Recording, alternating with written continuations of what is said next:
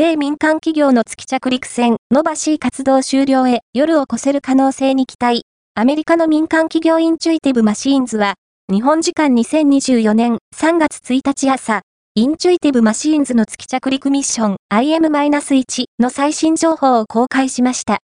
着陸地点が夜を迎えるために、IM-1 の月着陸船、 Nova-C は活動を終えますが、同社は、 Nova-C が夜を越して再び交信できる可能性に期待を込めたメッセージを添えています。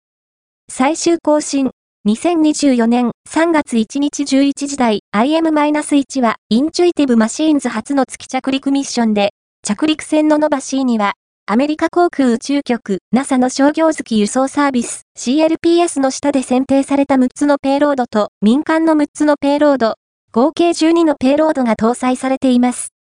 なお、IM-1 のノバシーはオデッセウスと命名されており、オディエの愛称でも呼ばれています。